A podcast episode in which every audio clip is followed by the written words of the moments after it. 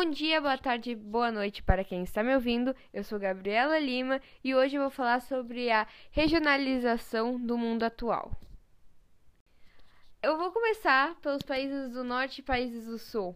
Com o fim da Guerra Fria e da bipolarização entre os Estados Unidos e a União Soviética, as diferenças entre os países desenvolvidos e os subdesenvolvidos ficaram maiores. De acordo com a nova ordem mundial, as nações se dividiram em norte e sul. Nos países do norte, a maioria são os países desenvolvidos, e nos países do sul fica a maioria dos países subdesenvolvidos. Porém, essa divisão tem problemas.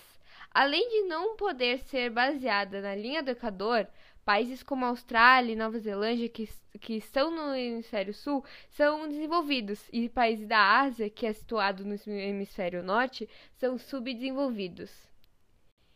Níveis de desenvolvimento. Antigamente, os países desenvolvidos eram aqueles dos quais a população apresentava boa qualidade de vida, e os países subdesenvolvidos eram aqueles com menos desenvolvimento e ou em desenvolvimento. O termo subdesenvolvido começou a ser questionado, porque trazia junto a noção de que esse estágio seria superado e esses países conseguiriam atingir o nível de desenvolvimento.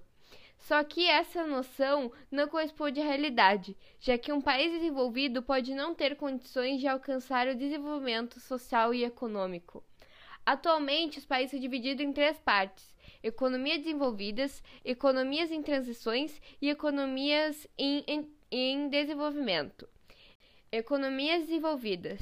A economia forte e dinâmica dos países desenvolvidos garante a eles o elevado produto interno bruto. Dos 10 países com maiores PIB, 7 estavam entre os de economias envolvidas. Qualidade de vida. Nos países envolvidos, a qualidade de vida em geral é boa e a maior parte da população tem supridas suas necessidades básicas apesar de a distribuição de renda não ser igualitária. Ela não é tão desigual quanto os países em transição ou em desenvolvimento. Domínio econômico e tecnológico. Os países envolvidos cediam empresas transnacionais e grandes investimentos em pesquisas científicas, o que ajuda com o avanço das tecnologias usadas para aprimorar os processos de produção gera retorno financeiro e também dispõe de maior poder de decisão nos organismos internacionais, como a ONU. Cabe destacar que o grupo dos países envolvidos não é homogêneo. Economias em transição. Os países com economias em transição formam um conjunto com 12 ex-repúblicas da União Soviética e 5 ex-integrantes da Iugoslávia. A característica desse grupo é a transição do antigo sistema socialista planificado para a economia capitalista desenvolvida. Economia de desenvolvimento. Os países de desenvolvimento foram, em sua maioria, colônias dominadas por metrópoles europeias, que enriqueceram por meio da exploração de madeira, minérios e produtos agrícolas. Depois de conseguir sua independência, esses países não diversificaram sua economia. Algumas características desse grupo são desigualdade social com mais distribuição de renda, dependência econômica, política e tecnológica, economia primária exportadora, altos índices de analfabetismo, baixa expectativa de vida, péssima infraestrutura das cidades, entre outras coisas. Eu... Países emergentes. Assim como acontece entre as economias envolvidas e em transição, o conjunto de países que integra as economias em desenvolvimento não é homogêneo. O nível de industrialização é uma característica que os diferencia, já que os países industrializados têm padrão de vida entre baixo e médio, com crescimento econômico e social. O Brasil é um exemplo de país industrializado em desenvolvimento. Ele, a maioria desses países, exporta matéria-prima e mão de obra barata além de terem mercado consumidor e fonte de energia, o que garantiu a eles um grande desenvolvimento econômico. Contudo, apesar do significativo crescimento conquistado, esses países não conseguiram solucionar alguns problemas sociais. Países menos desenvolvidos. A ONU apresenta a expressão Less Developed Country, ou países menos desenvolvidos para os países mais pobres do mundo. Nesses países são encontrados piores indicadores econômicos e sociais das economias em desenvolvimento. Eles são concentrados na África, Ásia e América. A fonte dessa pesquisa foi o livro de Geografia Aribaba Plus. Obrigada a todos que me escutaram até aqui e tchau! Bem-vindo ao podcast Matéria Auditiva. O assunto de hoje é bipolarismo mundial. Logo depois da Segunda Guerra Mundial, caso que ocorreu entre os anos de 1939 e 1945, os países envolvidos, principalmente os europeus, sofreram altas baixas nos setores econômicos, populacional, de infraestrutura, entre outros. A União das Repúblicas Socialistas Soviéticas, apesar dos prejuízos gerados pela participação ativa na guerra, conseguiu ser vitoriosa do conflito e manteve uma estabilidade financeira, coisa que as outras nações não conseguiram.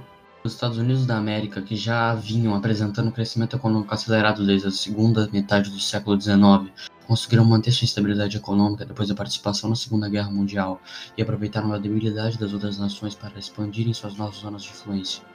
Portanto, com o fim da Segunda Guerra Mundial, apenas os Estados Unidos e a União Soviética se encontravam em condições favoráveis em relação à economia, militarismo e tecnologia, esse fato fez com que essas duas nações ficassem conhecidas como superpotências, sobretudo em razão do desenvolvimento de tecnologia para a fabricação de armas nucleares.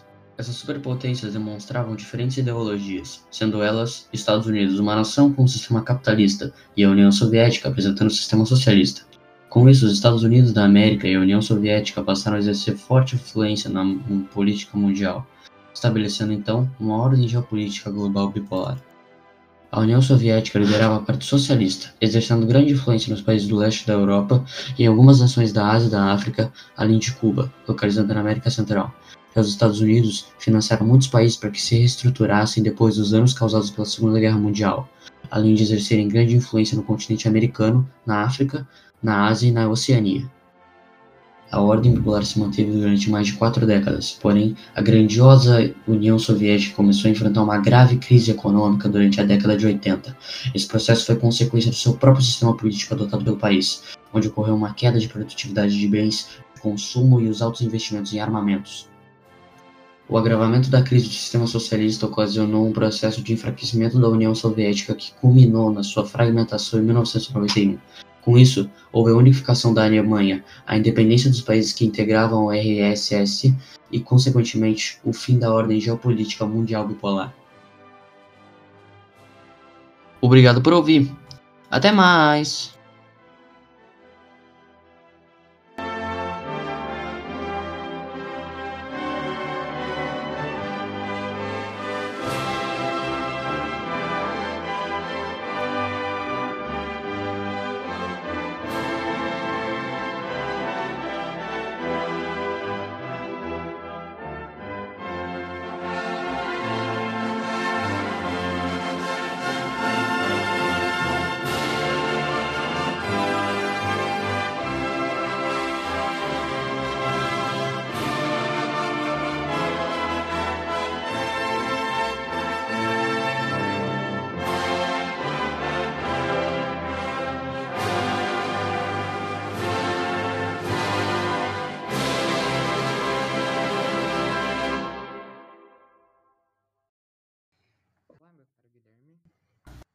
Meu caro Guilherme. Agora vamos começar Bom dia e boa tarde. Vamos falar então sobre os jogos? Claro, como os, os jogos impactam no mundo de hoje. Inclusive, no exato momento está tendo um mundial de. mundial não, um torneio mundial de um jogo muito legal. Exatamente, em que um time brasileiro, um time brasileiro tá participando. Pra... É, exatamente, e ganhou a primeira rodada. É a primeira rodada. Tá Será que é a primeira vez que o Brasil vai fazer alguma coisa fora do League of Legends? Talvez, né? Pô, quem tá, a muito bem no, no, no MSI. Como é que tá o meu microfone? Tá bom? Ah, deve estar. Tá, Grava bem no Discord.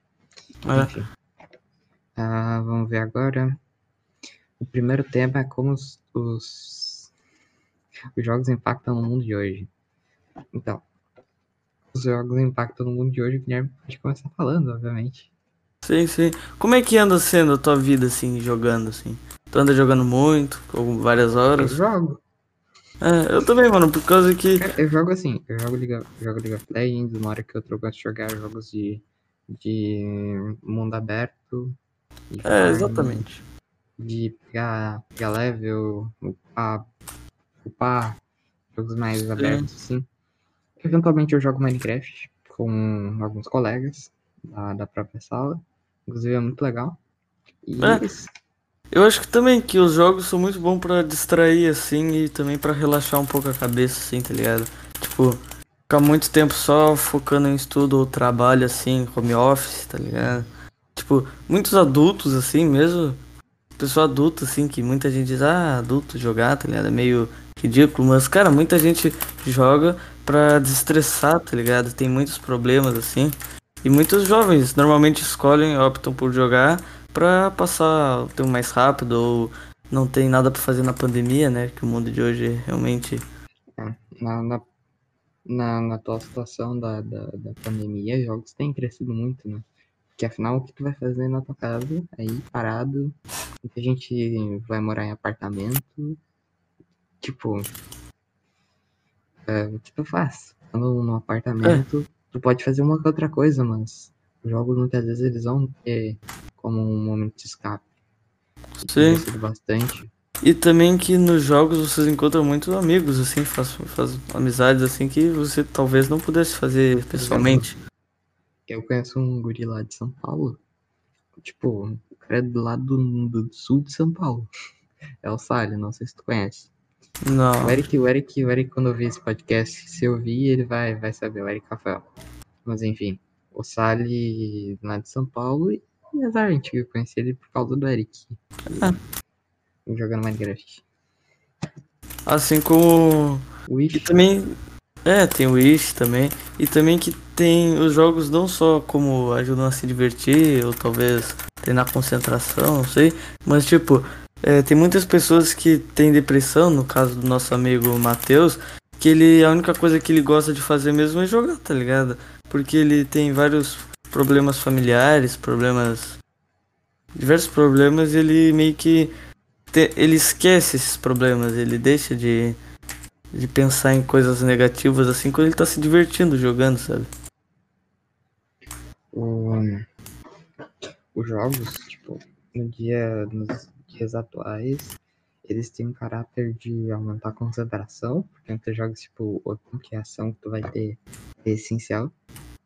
Muito jogo vai ter. ah, vai te ajudar a ter competitividade e treinar, dedicação. Por exemplo, no League of Legends, ou em qualquer jogo competitivo, CSGO, ahm, tem eh, COD, um COD, eh, que no caso é Call of Duty. Call of Duty, exatamente. São jogos competitivos que a pessoa ela vai ter que treinar e pra ela jogar no, no sistema ranqueado, ela vai ter que treinar, ela vai ter que ficar melhor no jogo. E por mais que às vezes seja estressante jogar, que tenha problemas de vício, na real é muito comum vício em jogos, mas é como qualquer coisa, é falta de autocontrole, é o tipo de coisa que não é, não é Não é todos que tem esse problema. não vai ser todos que vão ter, e é autocontrole, né? Muita gente, ah, muita gente que olha, assim, para pra pensar que o jogo vai viciar. E sim, tem que ser controlado muitas vezes, ah, ainda mais com crianças de idade menor, que não tem tanto controle, pode acabar se tornando um vício bem prejudicial. E que os pais Mas- também têm que ter controle nos É, de jogos que pessoas de baixa de pouca idade. Sim. então. É, os pais têm que ter, ter, ter o cuidado, mas de, de forma geral, hum, jogos são positivos no mundo de hoje. No mundo de hoje, jogos acabam distraindo bastante, melhorando, como a gente falou, concentração, dedicação, competitividade, o que em excesso não é ruim. Competitividade, na real, é a chave para muitos esportistas, é a chave para muitos empresários, muitas coisas do tipo. Então, em jogos eles têm um impacto muito bom. Tem, tipo, uma. Eu vou dar o meu próprio exemplo, que quando eu jogava Fortnite, que eu não jogo faz muito tempo, mas quando tava no auge, quando muita gente jogava, tipo, todo mundo mais ou menos era do seu mesmo nível. Aí, tipo, por conta da própria comunidade ser tóxica, tá ligado? De ficar zoando assim, ah, muito ruim, tá ligado? A pessoa acaba querendo melhorar assim, aí a pessoa, tipo, foca naquilo, sabe? Eu acho que é uma coisa realmente muito boa. Tipo, não desistir assim porque tu perdeu uma vez, tá ligado? Sim. Também perseverança, né? Porque, por favor, depois de tu perder uns 3, 4 jogos seguidos, tu não já. Partidas seguidas, tu, tu já não tá tiltado. Tu é um guerreiro, né? Exatamente. Não, quem não, quem não, quem não se tiltar, ah, acho que a maioria das pessoas sabe, mas tiltar seria ficar Bravo. bravo, Tá. bravo, basicamente, ficar irritado com o jogo. Não com o jogo, pode ser com qualquer coisa, mas é bem utilizado no mundo dos jogos, pra pessoa que, por exemplo, tiltou. Tá perdendo o jogo, o time tá jogando mal, tu tá jogando mal, tu não tá conseguindo ter o desempenho que tu quer, muitas vezes tu vai tiltar no jogo.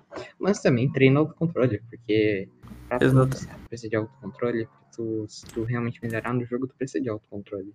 Não vai ganhar uma partida que tu esteja tiltado. Tu não ganha. A não ser que seja carregado, né? É. Ah, eu acho que tratar sobre os jogos no mundo de hoje é mais ou menos isso. De caráter geral, os jogos eles vão estar muito, ah, muito presentes na sociedade, principalmente por causa da situação de pandemia. Inclusive, foi o tema do nosso trabalho em ci- ciências. Não foi? Ciências? Ciências? Foi. A gente fez, fez- é sobre esse tema em ciências. Tipo, e tem aumentado os jogos ultimamente, inclusive a gente trabalhou isso em ciências. A gente, se a gente for apresentar esse trabalho de ciências, é um certo spoiler.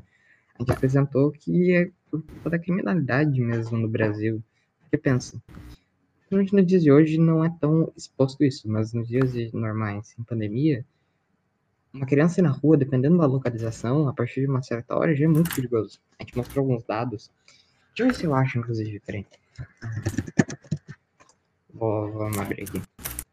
Alguns dados que, que dizem claramente que a criminalidade aumentou nos últimos anos, o número de homicídios. Então é natural isso aumentado nos últimos anos. Nem por conta de que as gerações passadas elas já não nasceram num mundo mais virtual. Às vezes hoje já nascem num mundo muito mais virtual, desde a infância com muito mais disposição, então elas se tornam ah, mentalmente predispostas a conseguir a jogar mais, a estão mais acostumadas, são mais à vontade no, no jogo. Eu acho que é isso, né? É, é basicamente isso.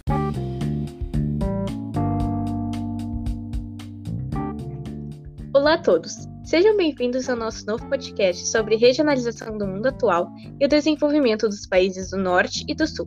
Eu sou a Laís. E eu sou a Isabela, da Escola São Francisco de Assis, turma 182. A gente vai estar trazendo alguns episódios sobre e espero que vocês gostem.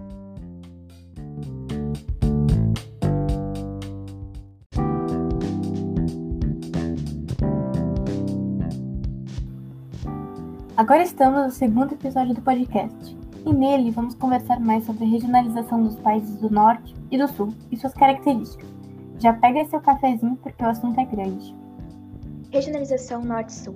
A regionalização Norte-Sul foi criada para designar a atual conjuntura socioeconômica internacional, em substituição à antiga divisão do mundo em países de primeiro, segundo e terceiro mundo. Nessa antiga divisão, o primeiro mundo era composto pelas nações capitalistas desenvolvidas, caracterizadas pelo elevado PIB e pelas melhores condições de vida das populações. O segundo mundo era composto pelas nações socialistas, alinhadas à União Soviética e que se caracterizavam pelo alto grau de estatização de sua economia. Já o terceiro mundo era formado pelas nações subdesenvolvidas, em especial aqueles países que se declaravam como não alinhados, ou seja, que não tomavam partido em favor de nenhum dos dois grandes polos mundiais, os Estados Unidos e a União Soviética. Com o, da com o fim da Guerra Fria, um grande período de tensão geopolítica entre a União Soviética e os Estados Unidos, as contradições econômicas e sociais entre os países desenvolvidos e os países subdesenvolvidos tornaram-se mais evidentes, acirrando a relação entre eles. No contexto da nova ordem mundial, foi estabelecida uma outra regionalização para o mundo, em que as, ações, as nações foram classificadas em países do Norte e países do Sul. Essa classificação foi criada considerando o fato de que o hemisfério norte concentrava a maior parte dos países desenvolvidos, enquanto o hemisfério sul abrigava a maioria dos países subdesenvolvidos.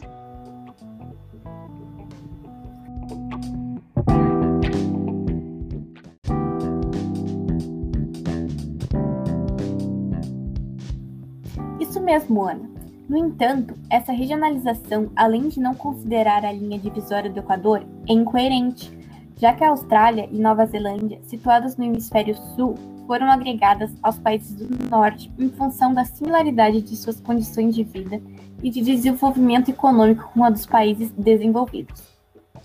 No hemisfério norte, contudo, há vários países subdesenvolvidos, principalmente na Ásia, incluídos no grupo do sul.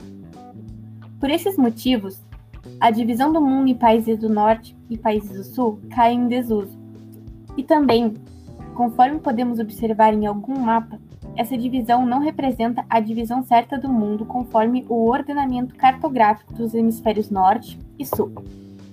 Os países do norte são caracterizados pelo elevado PIB, como a Ana disse, e pelas condições históricas de poder e acúmulo de riquezas.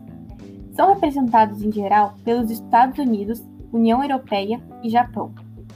Lembrando que, apesar das boas condições econômicas, nesses países também existem desigualdades sociais e pessoas em condições de acentuada pobreza. Já os países do Sul apresentam as maiores taxas de pobreza, violência e problemas sociais do planeta. Sua situação da dependência econômica se deve aos processos de colonização, imperialismo e, neocolonização impostos pelas nações consideradas desenvolvidas.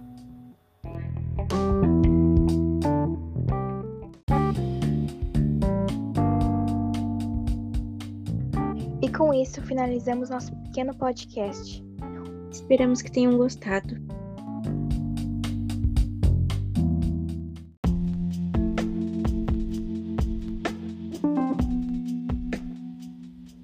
Olá, aqui é o Isaac da 182 e hoje vou falar sobre o mundo hoje, mais especificamente sobre a regionalização do mundo atual. O processo da regionalização do mundo é um conceito muito amplo discutido na ciência geográfica. Regionalizar significa dividir o espaço geográfico, a fim de um melhor entendimento dos fenômenos físicos, sociais, políticos e naturais. Compreende-se a ideia de diferenciação de áreas no contexto geral e de aproximação dessas áreas por meio de suas características comuns. Uma região configura-se como uma área delimitada, definida por suas características comuns, por exemplo, um bioma ou cerrado, que é uma região do planeta Terra com semelhanças em seus aspectos naturais.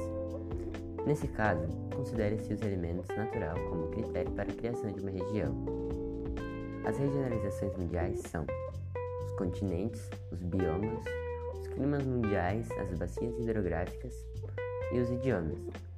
Todas essas regionalizações são exemplos de formas e maneiras que podemos delimitar o espaço por meio das características elegidas. Mas o que é regionalização do mundo? Regionalizar o mundo é criar áreas ou lugares semelhantes no planeta Terra. As regionalizações mundiais existem para uma melhor análise das particularidades de cada lugar. Sendo assim, cria-se uma área ou uma região considerando-se alguma característica específica, como a localização espacial, o clima, o relevo, a vegetação, os aspectos sociais, políticos e econômicos, Dessa forma, é possível analisar, comparar, observar e determinar todas as propriedades daquela região, e assim entendê-la melhor, numa escala local, regional ou global. As regionalizações mundiais são variadas, como os continentes: Antártida, América, Ásia, África, Europa, Oceania. Os continentes são regionalizações que abarcam as áreas de países mais próximos, levando em consideração suas localizações geográficas. Outra maneira de regionalizar, regionalizar o mundo, utilizada a partir da década de 1960, no contexto da Guerra Fria, foi a regionalização dos países em primeiro, segundo e terceiro mundos. Esse critério levava em consideração primeiro mundo, países capitalistas desenvolvidos ou ricos, segundo mundo, países socialistas e terceiro mundo, países capitalistas subdesenvolvidos ou pobres. Após o final da Guerra Fria, essa regionalização passou a ser ultrapassada, não mais usada a nível global, sendo outro critério considerado pelo qual os países foram categorizados em um novo regionalismo, desenvolvidos ou subdesenvolvidos. Dessa forma, considera-se o Índice de Desenvolvimento Humano, IDH, e o Produto Interno Bruto, PIB, que é, que é a soma de todas as riquezas produzidas pelos países. Essa regionalização é considerada até os países atuais em todo o mundo. E os critérios de regionalização? Pode-se dizer que são vários os critérios utilizados para fazer-se uma regionalização, de maneira a reduzir o seu espaço geográfico e dividi-lo. Destacam-se os seguintes critérios: critérios físicos, criação de regiões unificando áreas com algum elemento físico comum, como clima, relevo, vegetação e hidrografia. Já os critérios socioeconômicos baseiam-se na divisão que considera aspectos sociais, como idioma, distribuição da riqueza, concentração de renda, industrialização, área de maior ou menor desenvolvimento, violência e a geração de emprego. E os critérios religiosos referem-se à criação de regiões, considerando as religiões pelo mundo, católicos, muçulmanos, judeus, protestantes, e os critérios políticos, tipos de regionalização bastante utilizados na geografia, com a divisão do mundo por meio de aspectos políticos ligados à ideologia e aos modos de vida capitalista socialista, marcada pela existência do Muro de Berlim. E o critério geográfico considera-se a localização espacial ou algum aspecto da geografia do lugar, como a divisão do continente americano em Américas do Norte, Central e do Sul. Tipo de regionalização do mundo. Existem várias formas de regionalizar o espaço geográfico mundial, Entender a criação de regiões é exatamente isso: eleger uma particularidade daquele território e assim uni-lo a outros que apresentam a mesma característica. No mundo, vários exemplos de regionalizações foram criados, recriados e extintos ao longo da história. E apesar das grandes diferenças regionais, econômicas, culturais, sociais e da paisagem que existem, foi possível classificar regiões. As regionalizações mundiais mais comuns e conhecidas são continentes, regionalização geográfica em seis continentes, paisagens naturais, considera-se os elementos naturais como vegetação, clima, relevo e demais paisagens da natureza. E cultura, cria-se regiões de acordo com a cultura da população, como idioma, hábitos, religião e etc. E os aspectos econômicos, classificação de ricos ou pobres, desenvolvidos ou subdesenvolvidos. Nesse sentido, pode-se citar a separação entre a Ásia e a Europa, enquanto os continentes estão próximos geograficamente, porém apresentam formas de regionalização, culturas e étnicas diferenças entre si e fizeram-nas ser separadas por um elemento natural, os montes rurais, relevo montanhoso. E é isso. Obrigado por ouvir e tchau!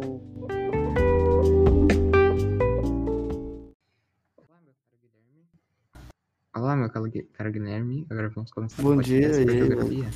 Boa tarde. Vamos falar então sobre os jogos? Claro, como os, os jogos impactam no mundo de hoje. Inclusive, no exato momento está tendo um mundial de. Mundial não, um torneio mundial de um jogo muito legal. Exatamente, em que um time brasileiro, um time brasileiro tá participando. Pra... É, exatamente, e ganhou a primeira rodada. É a primeira rodada. Agora tá Será que é a primeira vez que o Brasil vai fazer alguma coisa fora do League of Legends? Talvez, né? Pô, quem tá apeita muito bem no, no, no MSI. Como é que tá o meu microfone? Tá bom? Ah, deve estar. Tá. Grava bem no Discord. É. Ah, vamos ver agora. O primeiro tema é como os, os, os jogos impactam no mundo de hoje. Então, os jogos impactam no mundo de hoje, o Guilherme pode começar falando, obviamente. Sim, sim. Como é que anda sendo a tua vida, assim, jogando, assim?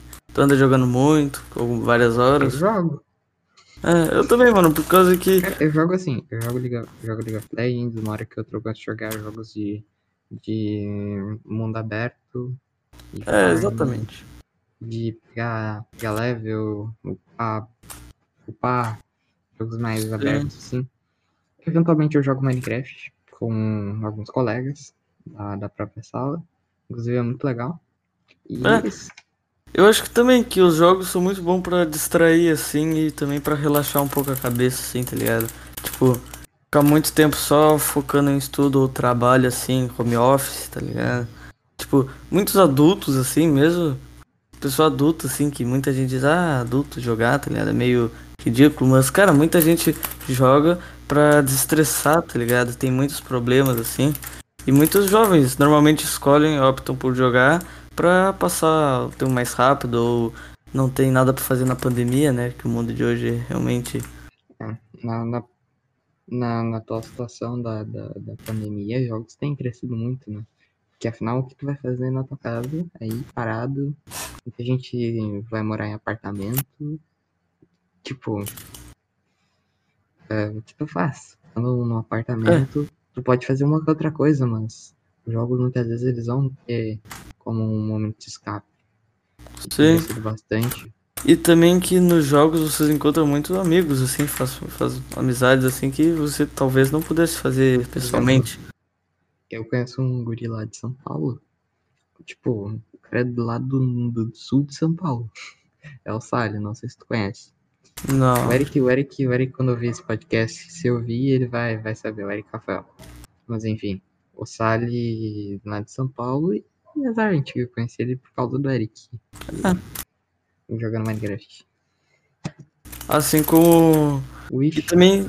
É, tem o Wish também. E também que tem os jogos não só como ajudam a se divertir, ou talvez treinar concentração, não sei. Mas tipo, é, tem muitas pessoas que têm depressão, no caso do nosso amigo Matheus, que ele a única coisa que ele gosta de fazer mesmo é jogar, tá ligado? Porque ele tem vários problemas familiares, problemas. diversos problemas, ele meio que. te- ele esquece esses problemas, ele deixa de de pensar em coisas negativas assim quando ele tá se divertindo jogando, sabe? o, os jogos, tipo, no dia, nos dias atuais, eles têm um caráter de aumentar a concentração, porque muitos jogos, tipo, o que ação que tu vai ter é essencial. Muito jogo vai ter. ah, vai te ajudar a ter competitividade e treinar, dedicação. Por exemplo, no League of Legends, ou em qualquer jogo competitivo, CSGO, ahm, tem eh, COD, um COD, eh, que no caso é Call of Duty. Call of Duty, exatamente. São jogos competitivos que a pessoa ela vai ter que treinar e pra ela jogar no, no sistema ranqueado, ela vai ter que treinar, ela vai ter que ficar melhor no jogo. E por mais que às vezes seja estressante jogar, que tenha problemas de vício, na real é muito comum vício em jogos, mas é como qualquer coisa, é falta de autocontrole. É o tipo de coisa que não é, não é Não é todos que tem esse problema. não vai ser todos que vão ter, e é autocontrole, né? Muita gente, ah, muita gente que olha, assim, para pra pensar que o jogo vai viciar. E sim, tem que ser controlado muitas vezes, ah, ainda mais com crianças de idade menor, que não tem tanto controle, pode acabar se tornando um vício bem prejudicial. E que os pais Mas- também têm que ter controle nos É, de jogos que pessoas de baixa e pouca idade. Sim. jogam. É, os pais têm que ter, ter, ter o cuidado, mas de, de forma geral, hum, jogos são positivos no mundo de hoje. No mundo de hoje, jogos acabam distraindo bastante, melhorando, como a gente falou, concentração, dedicação, competitividade, o que em excesso não é ruim. Competitividade na real, é a chave para muitos esportistas, é a chave para muitos empresários, muitas coisas do tipo. Então, em jogos eles têm um impacto muito bom. Tem, tipo, uma. Eu vou dar o meu próprio exemplo, que quando eu jogava Fortnite, que eu não jogo faz muito tempo, mas quando tava no auge, quando muita gente jogava, tipo, todo mundo mais ou menos era do seu mesmo nível. Aí, tipo, por conta da própria comunidade ser tóxica, tá ligado? De ficar zoando assim, ah, muito ruim, tá ligado? A pessoa acaba melhor... querendo melhorar assim, aí a pessoa, tipo, foca naquilo, sabe? Eu acho que é uma coisa realmente muito boa. Tipo, não desistir assim porque tu perdeu uma vez, tá ligado? Sim. Nem perseverança porque, por favor, depois de tu perder uns 3, 4 jogos seguidos, tu não já. Partidas seguidas, tu, tu já não tá tiltado. Tu é um guerreiro, né? Exatamente. Não, quem não, quem não, não se tiltar, ah, acho que a maioria das pessoas sabe, mas tiltar seria ficar Bravo. bravo, Tá. bravo, basicamente, ficar irritado com o jogo. Não com o jogo, pode ser com qualquer coisa, mas é bem utilizado no mundo dos jogos pra pessoa que, por exemplo, tiltou. Perdendo o jogo, o time tá jogando mal, tu tá jogando mal, tu não tá conseguindo ter o desempenho que tu quer, muitas vezes tu vai tiltar no jogo. Mas também treina autocontrole, porque pra tu Exato. precisa de autocontrole, tu, se tu realmente melhorar no jogo, tu precisa de autocontrole. Não vai ganhar uma partida que tu esteja tiltado. Tu não ganha. A não ser que seja carregado, né? pelo teu time. É. Ah, eu acho que tratar sobre os jogos no mundo de hoje é mais ou menos isso. De caráter geral, os jogos eles vão estar muito, ah, muito presentes na sociedade, principalmente por causa da situação de pandemia. Inclusive foi o tema do nosso trabalho em ci- ciências. Não foi? Em ciências? Ciências? Foi. A gente fez, fez- é sobre esse tema em ciências. Tipo, e tem aumentado os jogos ultimamente, inclusive a gente trabalhou isso em ciências. A gente, se a gente for apresentar isso esse trabalho de ciências, é um certo spoiler. A gente apresentou que é por conta da criminalidade mesmo no Brasil. Porque pensa, principalmente nos dias de hoje não é tão exposto isso, mas nos dias normais, sem pandemia, uma criança na rua, dependendo da localização, a partir de uma certa hora já é muito perigoso. A gente mostrou alguns dados. Deixa eu ver se eu acho, inclusive, peraí. Vou, abrir aqui. Alguns dados que, que dizem claramente que a criminalidade aumentou nos últimos anos, o número de homicídios. Então é natural isso aumentado nos últimos anos. Nem por conta de que as gerações passadas elas já não nasceram num mundo mais virtual. Às vezes hoje já nascem num mundo muito mais virtual, desde a infância com muito mais disposição, então elas se tornam ah, mentalmente predispostas a conseguir a jogar mais, a mais acostumadas, são mais à vontade no, no jogo. Acho que é isso, né? É, é basicamente isso. Olá, hoje eu, Gael e Robson, vamos falar sobre a Guerra Fria. A Guerra Fria foi uma luta, foi uma luta político-militar entre o socialismo e o capitalismo, liderada pela União Soviética e Estados Unidos.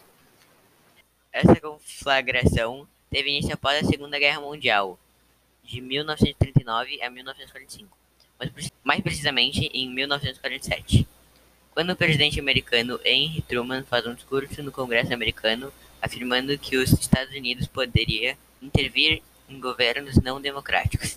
Esta época ficou assim conhecida porque ambos os países nunca se enfrentaram diretamente no conflito bélico. Iremos falar sobre a expansão da Guerra Fria. Ao fim das negociações entre os vencedores da Segunda Guerra Mundial, a Europa ficou dividida em duas partes. Essas correspondiam ao limite do avanço de tropas soviéticas e americanas durante a guerra. A parte oriental, ocupada pelos soviéticos, tornou-se área de influência da União Soviética. Os partidos comunistas locais, apoiados pela URSS, passaram a exercer o poder nesses países. Estabeleceram as chamadas democracias populares na Albânia, Romênia, Bulgária, Hungria, Polônia e Checoslováquia. Na Europa, somente a Iugoslávia estabeleceu um regime socialista independente da União Soviética. Por outro lado, a parte ocidental, ocupada principalmente por tropas inglesas e norte-americanas, ficou sob a influência dos Estados Unidos. Nessa área, consolidaram-se democracias liberais, com exceção das ditaduras na Espanha e em Portugal. As duas superpotências buscavam ampliar suas áreas de influência no mundo, intervindo direto ou indiretamente nos assuntos internos desse país. Disputas na Guerra Fria. No início dos anos 60, a construção do Muro de Berlim, em 1961, e- e a crise dos mísseis, em 1962, provocaram o aumento das tensões internacionais. O Muro de Berlim. A construção do Muro de Berlim em 1961 dividiu a cidade de Berlim entre Berlim Ocidental e Berlim Oriental. O objetivo era impedir a saída de profissionais e trabalhadores qualificados que deixavam a socialista Alemanha Oriental em busca de melhores condições de vida na capitalista Alemanha Ocidental.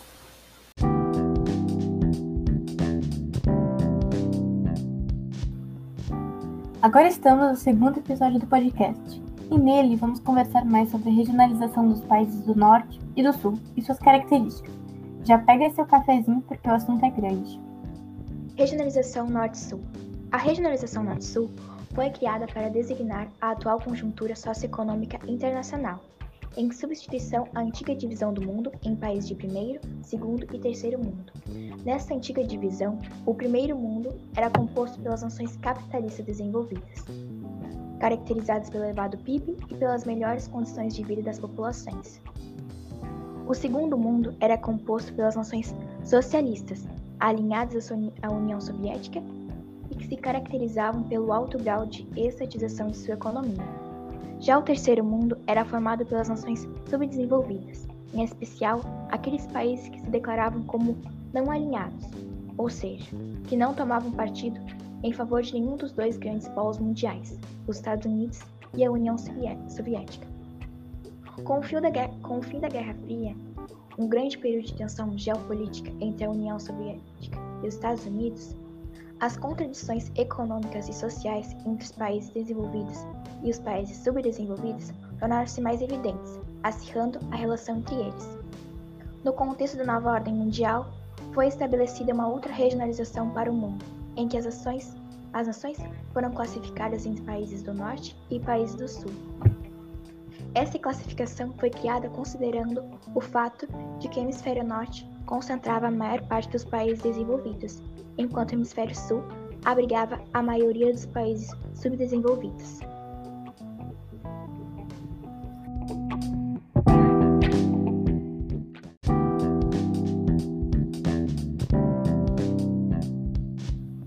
Isso mesmo, Ana. No entanto, essa regionalização, além de não considerar a linha divisória do Equador, é incoerente, já que a Austrália e Nova Zelândia, situadas no hemisfério sul, foram agregadas aos países do norte em função da similaridade de suas condições de vida e de desenvolvimento econômico com a dos países desenvolvidos. No hemisfério norte, contudo, há vários países subdesenvolvidos, principalmente na Ásia, incluídos no grupo do sul. Por esses motivos, a divisão do mundo em países do norte e países do sul cai em desuso. E também, conforme podemos observar em algum mapa, essa divisão não representa a divisão certa do mundo conforme o ordenamento cartográfico dos hemisférios norte e sul. Os países do norte são caracterizados pelo elevado PIB, como a Ana disse, e pelas condições históricas de poder e acúmulo de riquezas. São representados em geral pelos Estados Unidos União Europeia e Japão. Lembrando que, apesar das boas condições econômicas, nesses países também existem desigualdades sociais e pessoas em condições de acentuada pobreza. Já os países do Sul apresentam as maiores taxas de pobreza, violência e problemas sociais do planeta. Sua situação da dependência econômica se deve aos processos de colonização, imperialismo e, neocolonização impostos pelas nações consideradas desenvolvidas.